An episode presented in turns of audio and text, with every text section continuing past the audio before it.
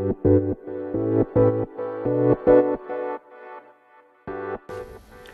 い皆様おはようございます。アラチェです。このチャンネルでは見習いこんまり流片付けコンサルタントである私がもっと片付けがしたくなるそんな理由だったりメリットや効果を話しているチャンネルでございます。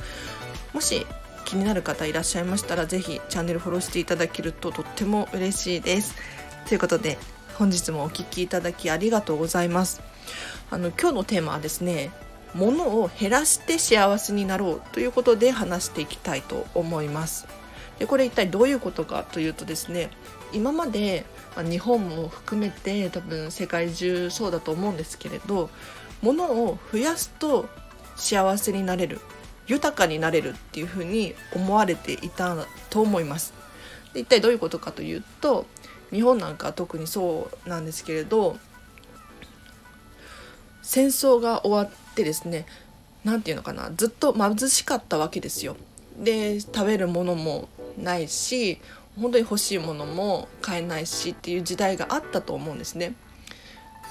でそんな中徐々にこう豊かになっていって買えるものが増えてくる食べれるものが増えてくるってなると幸せになってくるっていうのかな。豊かになれているような気がしていたんですよ。ただこれがここ最近そうじゃないんじゃないかっていうふうに気づいてきてる人たちが増えています。私もそうなんですけれど例えば、うん、買って満足してしまうなんていうことを経験ございませんか？私なんかもうしょっちゅうで割と今もあるんですけれど例えば本なんかそうですね。本を買って読まずにそのままにしてしまうなんていうことがもうたびたびありました。でこれえっ、とまあ、アマゾンをポチってしまうとかなんだろう。ちょっと欲しいなと思って買ってしまう。で買ったことに満足してしまうんですよ。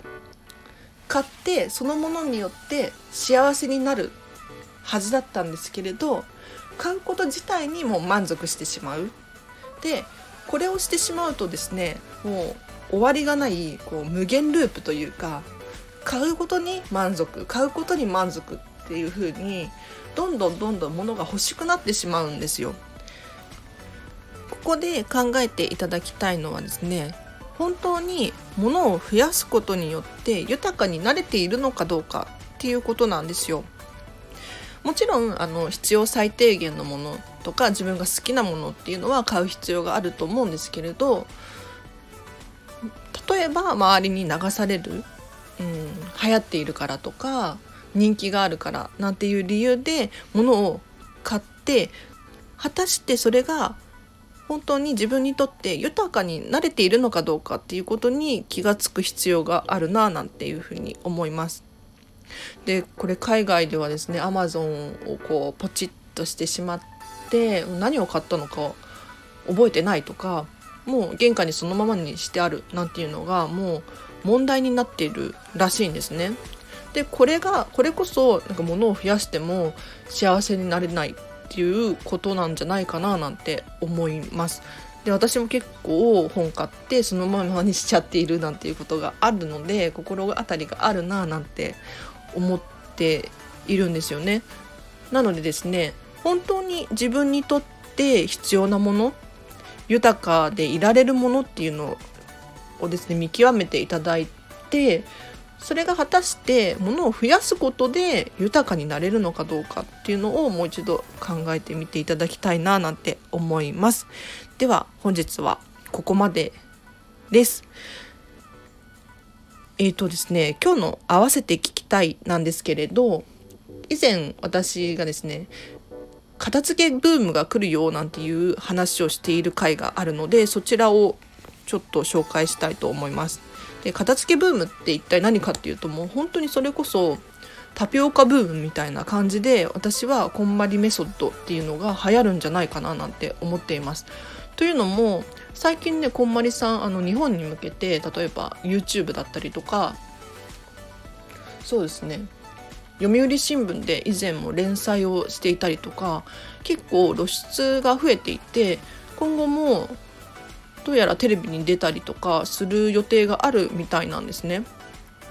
で今今日のテーマでもある「ものを減らして幸せになろう」っていうことなんですけれど物を増やしても豊かになれないんじゃないかっていうふうに気づき始めている人たちが結構いると思うんですよ。どうしてこれを買っているのにもっと欲しくなるんだろうみたいなことですね。でそれに気づき始めた人たちがあ片付けをすれば幸せになれるんだ豊かになれるんだっていうことで片付けをし始めるんじゃないかななんて思っているのでそれをちょっと詳しく話した回があるのでとリンク貼っとくのでぜひぜひチェックしてみてください。ということで本日もお聴きいただきありがとうございました。あのもしこの放送に感想等があればコメントで教えていただけるととっても嬉しいです。で質問があればレターやコメントで教えていただけるともう私確実にチェックしますのでぜひぜひ遠慮なく言っていただけるととっても嬉しいです。ということで皆様本日もお聴きいただきありがとうございました。今日もハッピーな一日を過ごしましょう。アラチェでした。